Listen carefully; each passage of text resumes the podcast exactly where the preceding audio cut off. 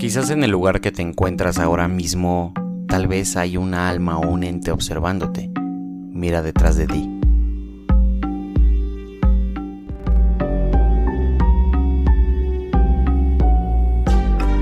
Hola malditos bastardos, esto es para Podcast en Serie, un lugar para asesinar el aburrimiento, si te asustas o te pones a cuestionar tu insignificante existencia es tu pedo. Bienvenidos. Buenas las tengan mis queridos humanos y mejor las pasen. ¿Cómo se encuentran el día de hoy? Espero que bastante bien o noche, porque se supone que estos episodios se suben en la noche y espero que los estén disfrutando en la noche. Pero bueno, en primera, perdón por desaparecer, em, pues básicamente toda la semana pasada, tanto en YouTube como en este lugar de por aquí, o sea, el podcast. Entonces, eh, si me sigues en Instagram, eh, pues básicamente te habrás dado cuenta dónde chingados andaba y qué estaba haciendo. Si no, te invito a que vayas a mi Instagram, em, a, a mi Instagram personal, no al del podcast ni al del canal. ¿Por qué? Porque ahí no se sube nada de mi vida personal aún, porque sinceramente lo tengo un poco muy abandonado. Eh, la verdad es que es un poco difícil para mí gestionar dos cuentas. Pero bueno, eh, al final del día eh, es lo que hay. Así que si no has ido a mi Instagram y no sabes dónde estaba, pues básicamente te invito a que vayas a, ver qué chingo estaba haciendo. ahora pues ya regresamos, ya estamos aquí. El día de mañana se estrena un video en mi canal de YouTube. O sea, la opinión de Bob Esponja y también en esos días recurrentes, tal vez el día lunes, subamos un video sobre las brujas estas cuando, ¿cómo se llama esta vieja? Anne Hathaway. Em, la hizo de la bruja escaldufa. Este... Y básicamente pues es, eso, ¿no? Eh, se va a subir una opinión. Mis opiniones son atrasadas, me vale madre cuando se estrenó la película, yo la voy a subir. Aunque sinceramente espero que la de Mulan sí sea puntual porque me parece que se va a estrenar, creo que el día de mañana, si no me equivoco, en la plataforma de Disney Plus. Así que bueno, eh, por ahora, mientras tanto pues ustedes como ya verán en el título, justamente les traigo este tema porque en primera ya quería hablar de él y en segunda, em, donde estaba en este fin de semana pasado, básicamente tuve la oportunidad de visitar un museo de duendes, el cual es muy fascinante, inclusive te enteras de cosas que inclusive tú pensabas o sabías. Em, o inclusive que creías que eran entes malvados o cualquier situación así y resulta que tal vez no. Obviamente esto es cada criterio de cada quien, inclusive hay gente, hay personas que podrían tener una anécdota con estas criaturas. Y claro que sí, en efecto vamos a seguir hablando de este tema porque es un tema muy extenso. Entonces, básicamente ahorita lo que vamos a ahondar son, en primera voy a relatar algunos mitos, algunas leyendas sobre duendes, son 11. y luego vamos a hablar un poquito sobre eh, estos en Irlanda, Noruega y en México. ¿Por qué en estos tres países? Mira, me parece que en México, porque básicamente es México. O sea, tú sabes cómo es México, sabes que creemos en mucho tipo, ¿qué? En muchas de estas cosas. Noruega es un país, aparte de hermoso, precioso y mi futuro país donde me quiero ir a vivir, eh, creen mucho en este lugar, en estas criaturas. Y bueno, Irlanda creo que básicamente un duende eh, bajo el estereotipo que trae una chamarrita verde y unos zapatos con hebilla y sombrerillos puntiagudos, básicamente es, es como el estereotipo que tenemos de un duende, por eso de estos tres países. Ahora, realmente las 11 mitos y 11 leyendas son cortas, lo siento. Y bueno, básicamente como les decía, hay una gran un misterio. Hay, hay videos incluso en internet, en YouTube e, específicamente, donde tú puedes ver que hay personitas corriendo captadas en cámara. O sea, se supone que estos viven en una dimensión totalmente distinta a la de nosotros y que a veces pueden llegar a cruzarse. Y se supone que la evidencia más recolectada es que trenzan las crines de los caballos, inclusive en el Museo de los Duendes, eh, eh, ahí en Huasca, eh, donde estaba yo básicamente también tienen como evidencia de las, de las visitantes que de repente fueron trenzados su cabello. Y tú lo ves y pensarás que a lo mejor es una trenza perfecta y no muchas veces es así, simplemente es, es un... se enredó el cabello y, y hay, hay veces que, ok, una vez, dos, tres podría ser coincidencia, más de una vez ya es algo muy diferente y creo que inclusive si un humano trataría de replicar lo que están haciendo en las crines de algún caballo, en el cabello de alguna niña o un hombre de cabello largo, básicamente creo que no saldría igual. Y, es algo impresionante ver el, tema de cómo están trenzados los cabellos, inclusive eh, como el tema de unas cortinas, algo así estuvieron mencionando. Y sí, o sea, es como, como si fuera una ventana y, ya sabes, ¿no? Agarras la cortina y de un lacito y se queda así, toda así. Entonces, no, sé, tú me entiendes. Entonces básicamente es eso, es algo impresionante, algunos moñitos que se llegan a hacer solamente por decoración y creo que lo más impresionante es eh, la cola de un caballo, cómo está enredada como si fuera una super rasta gigante. Es algo wow, o sea, un humano necesitaría demasiada, demasiada paciencia y saber cómo chingados hacer eso. Eh, pues básicamente para poder trenzar algo así. Por eso, o por ese tipo de cosas, analizando ese tipo de cosas, hay veces que digo, ok, o sea, si tú te pones a pensar las cosas y le tratas de buscar un lado lógico y dices, un humano lo hizo, date cuenta que igual y no. Porque para empezar hay mucha gente, es como yo lo he dicho siempre, mucha gente que ha tenido la misma anécdota o una similar. Y sinceramente es como que, ok, em, básicamente, ¿cómo es que quisieron haber copiado algo así? O, o, tratar de replicar alguna pendejada de esa, ¿sabes? O sea, imitarlo, a eso me refiero. No lo sé. Y eso es algo muy interesante y algo que sinceramente yo, yo con algunas personas que conozco tienen la creencia de que un duende es una criatura de oscuridad y malvada y no sé. Pero sinceramente, sabes, yo creo que como nosotros los humanos somos de una tierra, de un, de un planeta diferente, llegamos a invadir este lugar. Sinceramente yo creo que a lo mejor esas criaturas son originales de este mundo, ¿sabes? No sé, es algo, algo muy fantasioso, algo que inclusive si me pongo a platicar de esto nos vamos a aventar todo el episodio y no es tema de este. También se va a hablar de los duendes de, digo, de los duendes de las, de los, de las, este, elfos, hadas, trolls, etcétera. Em, pero eso se hará a futuro y a futuro se hará un siguiente o una parte 2 de este episodio porque no es como que los vaya a dejar eh, pues básicamente con información a medias, sino es que la información sobre esto es tan extensa, tan grande y hay muchas creencias en diferentes países que un episodio no nos alcanzaría para simplemente hablar de esto. Tendría que durar alrededor de 10 o 20 horas. Porque de verdad la cantidad de información que encuentras es impresionante, es muy muy grande entonces ahora, por ahora vamos a empezar con esto, vamos a hacer esto y podríamos llegar a hacer una serie de estos episodios en, este podcast, también con el tema de las hadas, duendes, etcétera, etcétera. Son criaturas mitológicas que me parecen a mí en lo personal fascinantes y bueno, se supone que, vaya, se conocen de diferentes maneras estas elfos o duendes. Eh, algunos les pueden llegar a atreverse a llamar hadas, algunos incluso los llaman mm, chaneques aquí en México y hay una palabra extraña donde los llaman en Noruega, pero no me acuerdo cómo sea, cómo se llama o cómo se dice. Básicamente pueden ser trolls, pueden ser, no lo sé, no lo sé. Hay, hay, hay cosas así como bien chidas al respecto de esta, de esta situación, pero o sea, a lo que voy con esto es que básicamente se les puede llamar de diferente manera, de distintas maneras, de distintas formas. Em, es que es una palabra rara la que le estoy llamando. En Noruega los conocen como... Ah, espérense. Bueno, no importa, ahorita les digo. Básicamente pues tienen muchos nombres, ¿no? Eh, también me parece que llegan a, a, este a tener o a adoptar ese nombre de aluches. ¿Por qué? Porque pues, pues, porque puede, ¿no? La gente, cada quien. También básicamente a estos nombres es algo así como ¿cómo les digo?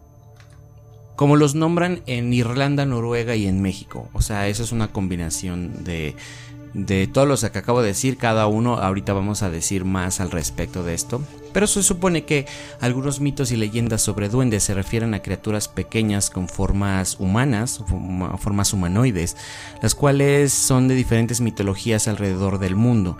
Ahora sí que no importa el país de origen, las leyendas, las leyendas locales, los costumbres, lo que sea, La afición con los duendes, con los niños y sus travesuras existen en cada país, al menos en la mayoría.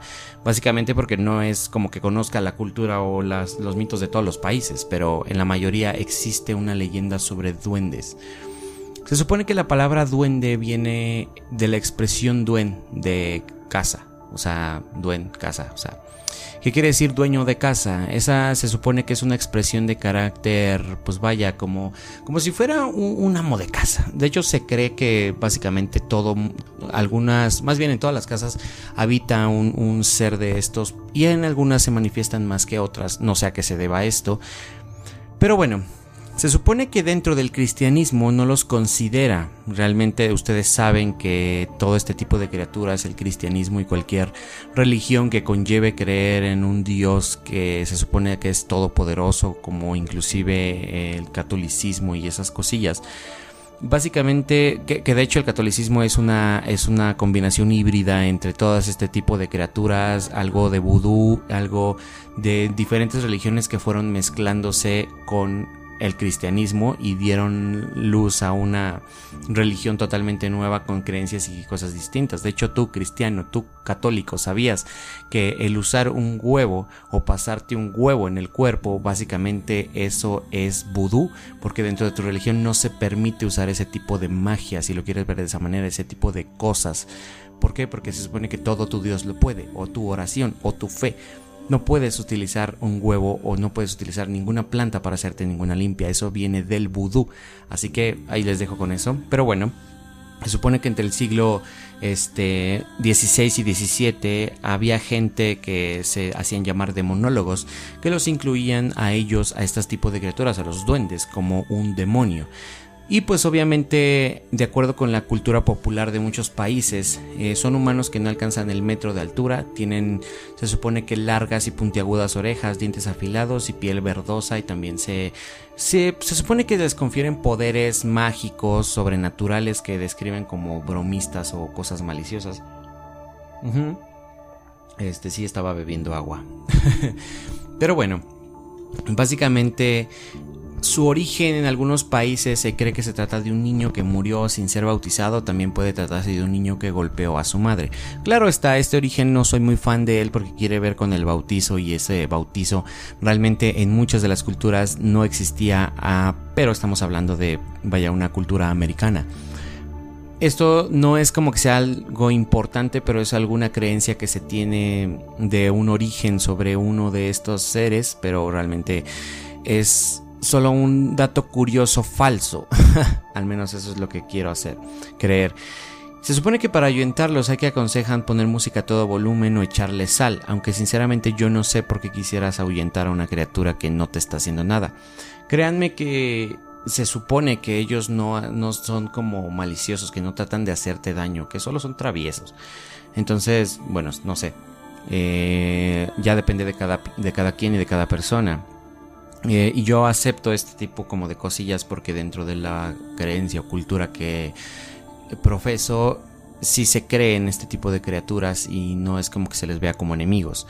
Se supone que también hay historias que se supone que son productos de la superstición, de la frecuencia y su arraigo en algunas culturas que hacen que pasen a formar parte de su folclore en algunos países. Claro, como en México, Noruega y en Irlanda, donde me parece que pues básicamente creo que son mucho más este conocidos, más vistos en este en estos lugares. Pero bueno, se supone que en el folclore irlandés la leyenda de Leprechaun, perdón si no estoy eh, pronunciando bien esto, se refiere a la historia de un pequeño hombrecillo pelirrojo con barba que viste de rojo o de verde y que habita en Irlanda hace siglos. Y bueno, se supone que la leyenda de los seres que se arreglan o fabrican zapatos se resguarda en, tesoros que esconden durante periodos de guerra y justamente esta labor eh, de custodia los hace ser desconfiados y avaros. Cuentan como si se, mm, si se les fija la mirada no pueden escapar de las personas, pero un simple descuido basta para que desaparezcan y básicamente de la vista de, quien haya descubierto algún, criatura de Leprechaun, Irlanda esto es. Pero se supone que con respecto al nombre no hay consenso sobre lo que significa según zapatero o enano. En este es un mito que se representa en imágenes que exhiben las fiestas de San Patricio. Ahora, se supone que esto es como de Irlanda. Y es básicamente eh, como el estereotipo, ¿no? De es un avaro, tiene barba, eh, trae eh, ollas de oro. Ah, incluso no sé si ustedes sepan de, esto que se supone que después o al final de un arco iris va a estar una criatura así con una olla de oro. Que ojalá fuera cierto. Pero pues creo que encontrar el final de un arco iris es muy difícil. Pero bueno. Otra manera de llamarlos es Fossegrimin. Fossgrim. Mm, no sé, no sé, no sé cómo se diga, lo puedo decir literal Fossegrimen o Fossgrim, no lo sé. Pero se supone que en la mitología escandinava, que imagino que si es de Escandinavia, tiene que decir Fossegrimen. Eso es como ruso, no lo sé. En la mitología escandinava se encuentran varios tipos de, estas criaturas que por lo general se asocian con el agua. Se supone que viven cerca de granjas, ríos o lagos, suelen vestir ropas color azul o gris y gustan de traer a los humanos hacia el agua para ahogarlos. Obviamente esa es una creencia de Escandinavia. Y en Noruega el Fosgrim parece ser como tocando un instrumento musical que en ocasiones comparte con una vaya que se logra como que enseñarle a afinar este, este instrumento y suelen asociarlos con el campo y las granjas. O sea, ya en Escandinavia al menos se supone que, que se asocian con esos seres en granjas, ríos, lagos, o sea, lugares como poco transitados. A lo mejor una ciudad no sería muy óptima para estas criaturas. Imagino que de hecho no lo son. Y bueno, ahora el duende de Cañas Gordas es una leyenda de Colombia. Obviamente eh, aquí, como les digo, o sea, voy a mencionar más a detalle eh, Irlanda, Noruega y México, pero antes 11, 11 diferentes lugares donde los llaman de diferentes maneras y de lo que se cree con ellos. Se supone que es una leyenda colombiana que se, había, se habla de un ser pequeño, como un niño que lleva un sombrero grande y llora de hambre. Suele conmover a quienes lo ven y pues se lo llevan a su casa para alimentarlo y una vez en casa incauto, el niño empieza a crecer y transformarse en una criatura maligna con dientes deteriorados y puntiagudos. puntiagudos que se exhibe para espantar a las personas mientras grita ya tengo dientes y luego de esto sale corriendo y desaparece. Claro, como pueden ver el común denominador hasta ahorita es que son malignos y son malvados y que te van a comer y esas cosillas. Eh, obviamente son leyendas, no es como que algo que a lo mejor que se hable mucho, a lo mejor puede que sea en ciertas zonas de esos países, pero básicamente creo que la mayoría de las personas considera que estas criaturas son malvadas, son, son malignas o alguna situación por el estilo, cuando en realidad yo creo que ni siquiera es así.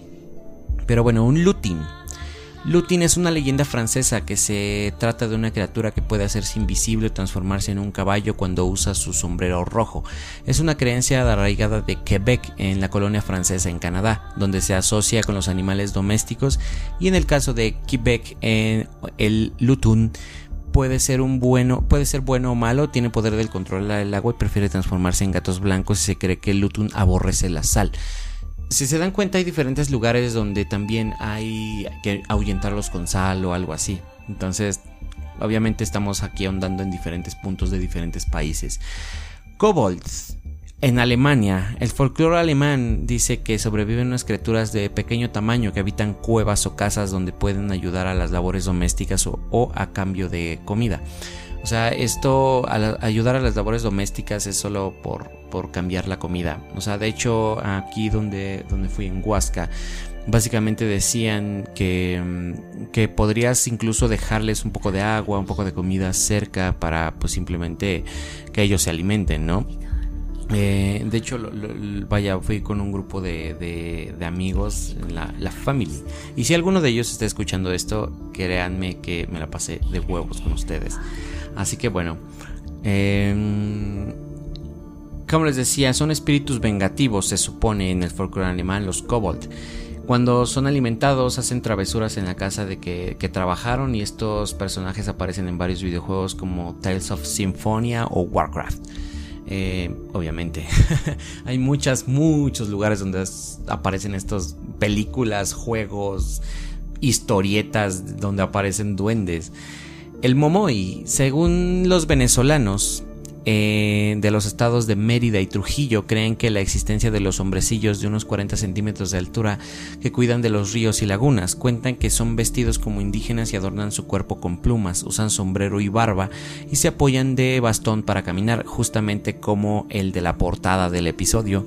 Y bueno, al igual que los mitos y las leyendas de otras latitudes de estos personajes hacen travesuras y especialmente a personas que eh, ensucian o dañan el ambiente de los páramos. Y cantan, silban, juegan y a veces roban alimentos y dulces de las mochilas de los viajeros.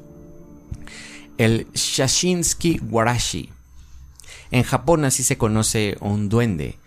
Y creo que también hay que, en el siguiente episodio hay que ahondar en la cultura o mitología japonesa con el tema de los duendes o el Sashinsky Warashi. Sashinsky Warashi. Ok. ¿Por qué? Porque me parece algo también interesante en ese país. Inclusive su, mitología de ellos, sus leyendas, suelen ser un poco muy aterradoras, casi tan aterradoras como las de México creo que, eh, no sé, a menos de, a mi parecer personal, Japón y México en cuanto a una cultura o mitología o leyendas tienen algo igual, casi, casi igual de aterrador, aunque Japón me parece que suele ser un poco más, más gore, más sangriento, no lo sé. No lo sé, sinceramente es una perspectiva mía, quizás me hace falta escuchar o, leer algunas leyendas de otros países, pero hasta ahora de los pocos que conozco, las dos más fuertes son en México y en Japón. Pero bueno, se supone que el Sashin, Sashinsky Warashi son... Vaya, hay muchas historias y de hecho en algún momento también, como les decía, vamos a hacer un episodio sobre leyendas japonesas. Eh, porque, no sé, me gusta mucho este tipo de episodios sobre leyendas de tal cosa. Me gusta. Pero bueno, eh, se supone que son innumerables las historias sobre el tipo de fantasmas que cuida las casas y a sus habitantes de cualquier peligro. Se supone que, de acuerdo a su mitología, podría ser el espíritu de un antepasado de la familia que toma la forma de una niña de cabello rojizo y corto y viste de un kimono rojo. Y también se trata de una criatura infantil a la que le gustan las travesuras y de, y de ser tratada con cierto aprecio de parte de los habitantes de la casa. Como pueden ver, no es 100% maldad en Japón. Esto, como les digo, ahí ya depende de, pues básicamente del país, de la cultura, de incluso de la religión, cómo haya influido dentro de la mitología. Y bueno, el Masapegul en Italia se supone que es una familia de duendes nocturnos compuesta por varias tribus que se dice que hay evidencia de que hay una familia de, pues vaya, que, contrató de compra y venta de una vivienda dado en 1487. Y según este contrato de casa de la casa habitada, un duende hacía travesuras y se, se había enamorado de una joven de familia. Y en cuanto a su aspecto se había vuelto una mezcla entre gato mono con gorra y sin ropa. Y se supone que en la mitología italiana se trata de una criatura que encarna la pasión erótica y se cree que ataca sexualmente a las mujeres mientras duermen. También se dice que las atacan a los animales y especialmente a los caballos. Aquí ya empezamos a incluir el tema de los caballos, pero bueno, ahora vamos con lo chido. Los aluches. Los mayas se supone que creían en la existencia de personas en miniatura que aparecían vestidos con trajes típicos de justamente la cultura maya. Cuando se decían, vaya, cuando decidían hacerse visibles ante los humanos, normalmente se supone que se ubicaban en selvas, grutas, bosques o campos, que se supone que se les asignan se les asignan como poderes sobrenaturales y los mayas les construían altares o sus casas en sus propiedades llamados Catala Alux. Se supone que es la casa de Alux, o sea, una casa para una luche. Y se supone que para gozar de su protección durante siete años, en transcurso de este tiempo, en el Alux ayudaría al maíz que creciera y expandiera los animales de rapiña. Eh, digo, espantara. Y bueno, Luego de estos, el Alux se supone que al encerrarse en du Chatal Alux, o sea, su casa, podrían ser su comportamiento cambia porque pues realmente llegaban a ser o podrían llegar a ser agresivos con las personas. Y bueno, el duende del Bacín se supone que una leyenda en Costa Rica, que es una familia que puede vivir en casa en, el, en, la, en una casa en el campo, perdón. Con el tiempo se supone que descubren eh, que estaba como habitada por duendes y estos seres se enamoraron de sus hijas y comenzaron a hacer travesuras y a molestar a las personas que vivían allí hasta que los obligaron a abandonar las casas y a la familia trató de hacer, pues vaya, sacar ruido con sus cosas, que pues vaya, que los duendes no supieran que se iban pues. Y echaron todo en una carreta y salieron pues ahora sí que a, mediodía. Y bueno, ya lejos de su casa uno de los niños notó que había dejado su vacín, o sea, su vacinilla, ahora sí que vacinica, algo para hacer pipí o caca. Y le avisa a sus padres con un grito y enseguida oye una vocecilla que responde entre risas, no se preocupe, aquí lo llevamos. Eso sí estuvo bien loco y historias como las que circulaban entre los bisbiris en la tribu indígena de Costa Rica, por lo que se trata de creencias de data de una, pues vaya, en una religión. Y hoy es muy común escuchar historias sobre duendes, hombrecillos pequeños y extravagantes que en su vestir hacen travesuras, protegen familias o extravían a los niños entre los bosques y potreros y montañas. Ahora, los duendes de El Guana en México, las leyendas sobre duendes son escasas ya que es un ser un país con más tradición en otras culturas como la nórdica o la, o la irlandesa. A ver, entonces, obviamente un duende en México, claro que no es como que tan, tan, tan sonado a lo mejor como una leyenda de una llorona, leyendas como de valientes que enfrentaban al diablo o la muerte en algún bar, apostaban o cosas así. Ustedes saben que las leyendas en México hay muchas, muchas leyendas, las cuales incluyen un hombre valiente que a lo mejor por una, una mujer o por algún orgullo incluso llegaban a enfrentarse al diablo o la muerte en una apuesta sin saber que eran ellos. Y de hecho en este lugar en Huasca hay, hay un tour que se llama Leyendas de Huasca y digo leyendas, sí, leyendas, algo así. Y básicamente te dan un recorrido por el pueblo y te dan leyendas, eh, mitos, historias y es un show en el cual te la pasas cool. Yo no me espanté, sinceramente, porque a mí me mama y me fascina este pedo y obviamente ya esperaba que sucediera algo así. Pero te la pasas de huevos. Y sí, justamente este tipo de leyendas son muy de México, ese tipo de leyendas de valientes que enfrentan a la muerte, enfrentan al diablo, que se cuelgan, gente de apariciones con muertos, con gente que anda penando aún. Y los duendes no es algo muy tradicional, pero claro que se habla de ellos en este país, aunque Claro que en la cultura nórdica o irlandesa, como les decía, es mucho más arraigado, es algo que se marca mucho más. Pero se supone que en los años 60 del siglo pasado se cree que Mazateupa, Mazateupa, un pueblo de Tabasco, en una serie de duendes atormentaron a una familia que vivía en el rancho llamado El Guanal. La familia, muy modesta, de creencias cristianas, subsistía a criando como cerdos, gallinas, pollos, y estos últimos de repente empezaron a andar doblados por la noche como si alguien les hubiese retorcido el cuello, como sin embargo vaya alguien lo, hubiera hecho. Ahora, por la mañana se supone que volvían a, la normalidad. Y la familia, desconcertada ante la situación, decidió recurrir a un chamán, que ustedes saben que también este tipo de, personajes, eh, chamanes, brujas, videntes, también es como algo común aquí en México. Se supone que esta les advirtió, o este les advirtió que aquel rancho habitaban duendes enfadados y que, que, enfadados que no iban a permitir que nada ni nadie le ocupase su rancho. Y la familia tuvo que abandonar el lugar cuando, pues va así que, pues no ha vuelto a ser habitado por nadie más.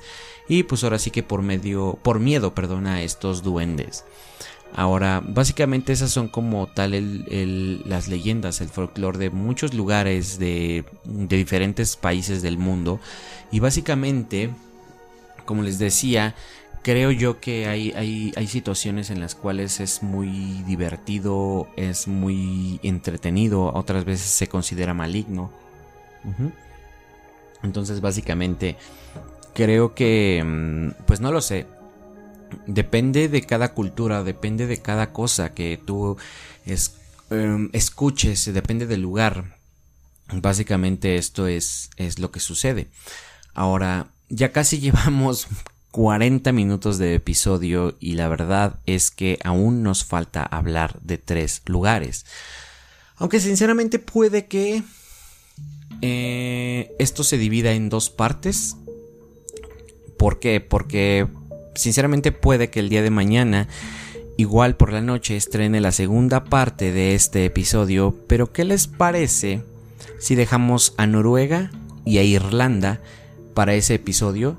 y nos vamos con los chaneques en México, simplemente para terminar de cerrar este episodio y Irlanda y Noruega lo dejamos para una segunda parte para el día de mañana por la noche, igual que siempre en punto de las 7. Así que básicamente esto se va a dividir en dos. ¿Por qué? Porque tampoco quiero tirarles un episodio de dos horas y el cual tampoco eh, básicamente voy a tener oportunidad de mm, mm, editar con calma. Bueno, es que en realidad, casi no le hago mucho, pero en realidad quiero como tal, pues tener esta, como que está, como, no sé, no sé. Obviamente se supone que en México son estos niños que se esconden en casas o pierden personas eh, que básicamente nació en la época prehispánica. Voy a estornudar, no quiero estornudar.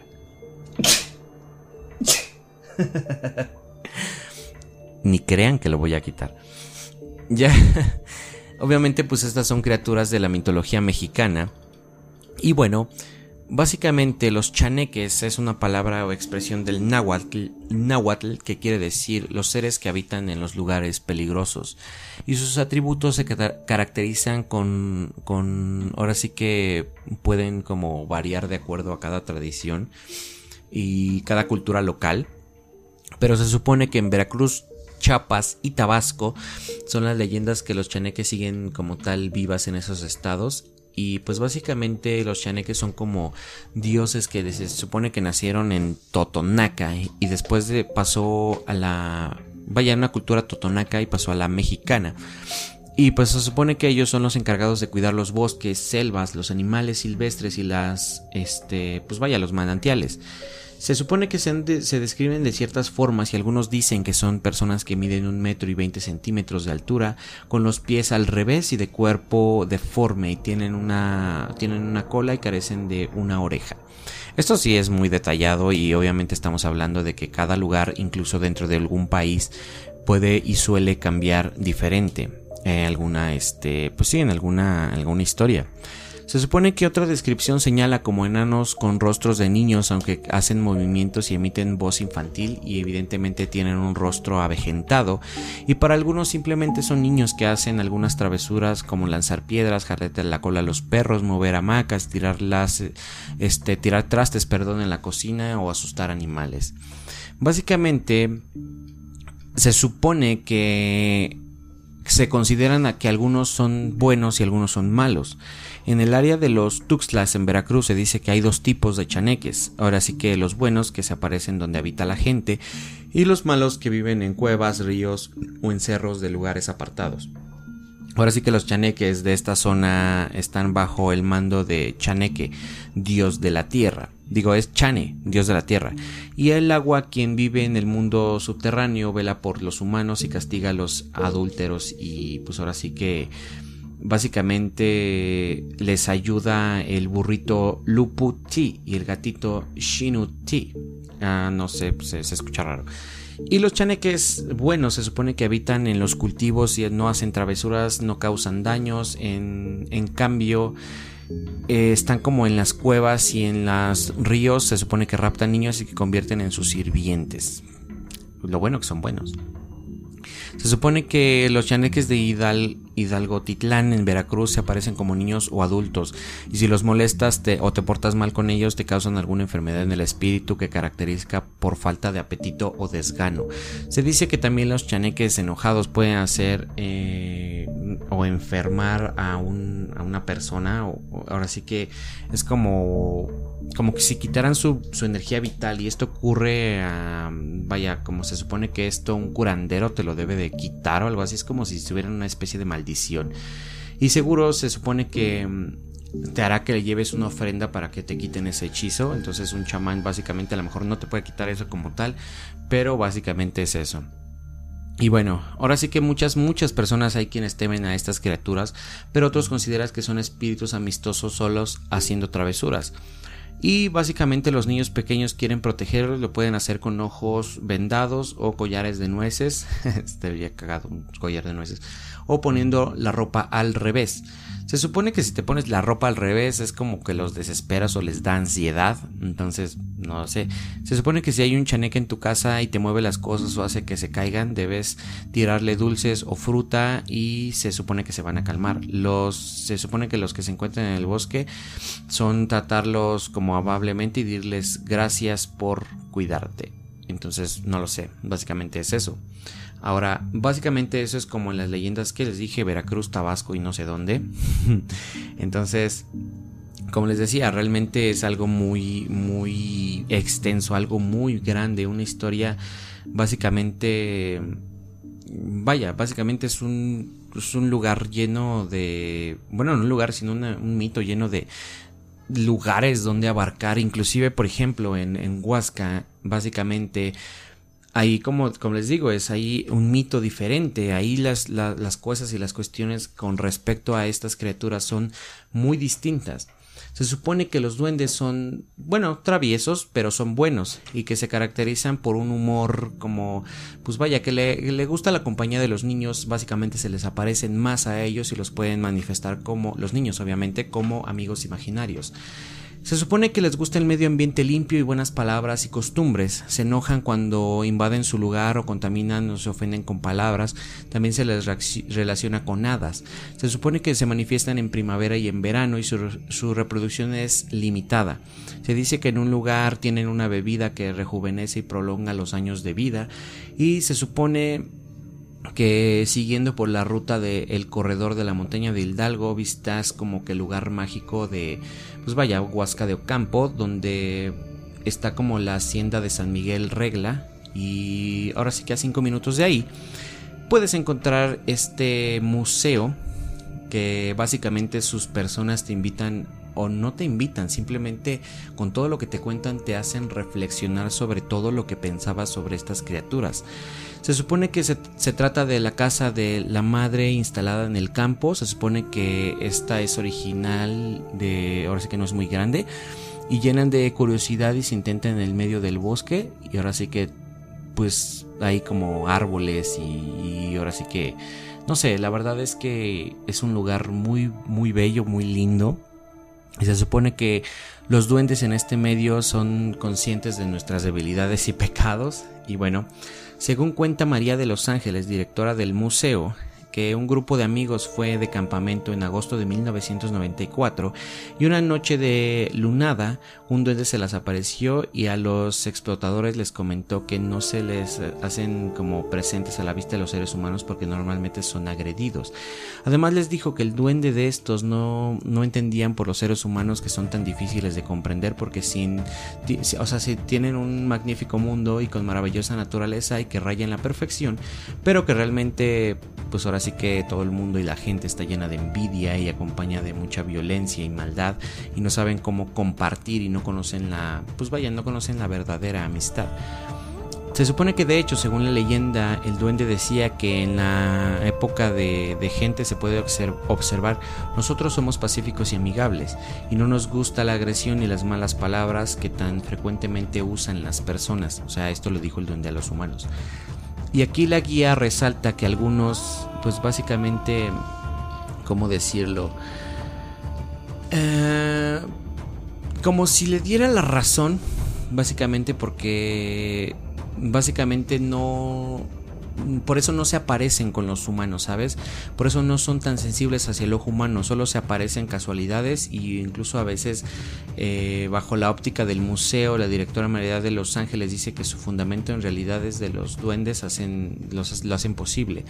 Y como por ejemplo a veces usted eh, básicamente puede llegar a perder algo, puede llegar a encontrar un nudo inexplicable en su cabeza, básicamente se supone que pueden ser ellos. Y en este lugar también te relatan el tema de dónde vienen, incluso te dicen el tema de que ellos son de como dueño hogar o de casa hogar o algo así, de que es hogareño el, duende, que no es malvado, que realmente solo son juguetones y traviesos, que les dejes, la recomendación es que le dejes agua, que le dejes este comida, dulces, azúcar creo, no estoy seguro. Se supone que en este lugar los consideran muy, muy benéficos, muy buenos y de hecho el museo está lleno de figuras de una representación de cada uno de estos duendes y sus habilidades, poderes, colores, este, lo que hacen. Incluso hay uno que se llama Merlín, es muy, muy interesante. Incluso da a pensar que realmente el mago Merlín podría haber llegado a ser una criatura así, un duende. No lo sé. Hay muchas cosas detrás y muchas cosas que podríamos decir, muchas cosas que aún nos faltan de hablar sobre estos, no solo en Noruega, no solo en Irlanda, sino en Japón, en otros países como Colombia, Costa Rica, Canadá incluso. O sea, hay una gran y extensa historia dentro de estos seres y realmente se me parece muy interesante. Y creo que algunos, como les decía, es como que juegan en las crines de los caballos porque se supone que hacen como algún columpio para poder jugar, que algunos llegan a, trenzar o hacer como una super rasta en el cabello de la cola de un caballo. Y tú la ves, o sea, realmente en este museo la ves y es algo muy impresionante, algo muy grande. Dices, güey, ¿cómo chingados haces esto? O sea, la gente que sabe hacer rastas igual y tiene la respuesta. Pero ¿cómo haces? ¿Qué, qué paciencia debes tener? ¿Sabes? Hay fotografías de personas inclusive que mm, pues básicamente hay pues vaya están en el museo y le sacaron fotos de ¿sabes qué? Te tienes anudado el cabello. Y es algo muy interesante, muy impresionante el ver algo así porque o sea, sinceramente no entiendo por qué alguien mentiría con algo así. Sinceramente, es algo muy, muy, muy cabrón que yo digo, güey, no, no tendrías por qué mentir en este aspecto. Y bueno, ¿qué tengo que decir al respecto? Dentro de este museo hay una... no es un altar, es un círculo hecho con rocas. Tienen como cuarzos, no sé, sinceramente no sé qué es lo que tienen estos. Pero vaya, está, es un círculo de rocas y arriba hay un péndulo con una, una piedra preciosa. No estoy seguro de qué se hace o qué piedra o qué roca sea. Pero básicamente lo que hace esta... Se supone, y de hecho la gente con la que iba yo les dije, se supone que tienes que entrar ahí, cerrar los ojos. Yo sabía que se supone que era con brazos abiertos. Eh, realmente la guía dijo, no, simplemente tienes que entrar al círculo, ponerte debajo del péndulo, cerrar tus ojos por 30 segundos y se supone que tienes que tener unos pensamientos positivos de que algunas cosas pueden mejorar, pueden eh, salir de mejor manera, algunos problemas o lo que sea, se supone que es como limpiar tu aura, es como limpiar tu energía, no sé, como lo quieras ver de la manera que quieras ver, es como em, tener suerte y básicamente sí, tengo que decirte que puede ser la sugestión de lo mismo que te acaban de decir, pero esto yo ya lo sabía. Yo sabía que eh, tenías que hacer esto. Esto es lo que tenías que hacer. Entrar, cerrar los ojos durante 30 segundos y vas a sentir una energía diferente fluir en tu cuerpo. ¿Puede ser la sugestión? Claro que sí, podría ser puede ser y es muy probable que la sugestión y la mente sea tan poderosa que llegues a sentir una energía distinta, te llegues a sentir muy alegre, muy feliz, muy contento, eh, con, como si no tuvieras a lo mejor preocupaciones en las cuales te pesan. Pero tengo que decirte que la neta es que si tú entras, cierras tus ojos y hay una especie de energía que sientes como te está agitando. Y esto no es algo raro, o sea, es como si alguien te agarrara de los hombros y te moviera hacia atrás y hacia adelante. No lo sé, no, no, no, no sé cómo explicarlo, pero vaya, yo sentía básicamente cómo se balanceaba mi cuerpo cuando estaba dentro. Y sí, en efecto, se, te sientes como más lleno de energía, como si fuera todo chingón y sales del museo y es como, wow, qué interesante, qué, qué cool incluso llegabas a pensar, o si llegabas a, pensar de, güey, los duendes son personas malvadas o son seres malvados, son... Se te olvidaba ese pedo. Ya no tenías como tal ese pensamiento y desafortunadamente ninguna de las niñas a las que... A las que, con las que íbamos, básicamente nunca, vaya, eran cinco niñas y solo éramos dos niños. Y ninguna tuvo el cabello trenzado. Yo, yo esperaba que sucediera. Yo dije, wow, si esto sucede me voy a volar la cabeza. Es como de, holy shit. Sinceramente es algo que me hubiera gustado que sucediera, pero pues simplemente no sucedió, tal vez en alguna siguiente ocasión. Pero claro, sí hay testimonios, hay fotografías de personas. Entonces, la verdad es que también había criaturas como hadas, como elfos, trolls y esas cosillas dentro de este, de este lugar. Pero es algo muy interesante, muy impresionante, el cual si tienes oportunidad de visitar, no tienes que perderte el tour de las leyendas de Huasca y tampoco te puedes perder como que la ida al museo. Básicamente es como ir a Monterrey y no visitar el Rey del Cabrito, ¿sabes? No comer en el Rey del Cabrito. Básicamente tienes que ir o cumplir estos, estos dos, ¿sabes? Es una gran experiencia y una gran anécdota la cual ustedes tienen que vivir en el caso de que, pues claro, en algún momento lleguen a visitar este lugar. Y claro, voy, vamos a hablar de las leyendas que nos contaron justamente en, el, en ese tour, en ese, no sé, en ese show. Y sinceramente, claro, se, va a recomendar ese lugar porque neta está muy interesante. Me fascinó yo cada segundo que estuve dentro de show escuchándolo. Estuve fascinado, estuve feliz, estuve contento, estaba en mi zona. Así que mis queridos amigos, mis queridos humanos, créanme que si esto cada que llegue a salir a otro lado y conozca alguna leyenda de algún lugar, créanme que voy a venir a contárselas. Así que pues para mañana vamos a seguir con la parte número 2 de este episodio, porque pues vaya, ya va a ser casi una hora, somos 45 minutos de este episodio y básicamente quiero y deseo que ustedes lo disfruten y no se tengan que chutar un episodio tan largo. Así que ocasionalmente va a suceder esto. Dividimos en dos el episodio. E inclusive compensamos el que no supimos la semana pasada. Así que bueno, mis queridos humanos, los veo mañana, o más bien me escuchan en la parte 2 de Leyendas de Duendes, o sobre Duendes, no me acuerdo cómo lo titulé. Pero bueno, esa como tal es todo por el episodio y como les decía, nos vemos el día de mañana, o bueno, en este caso más bien me escuchan. Adiós.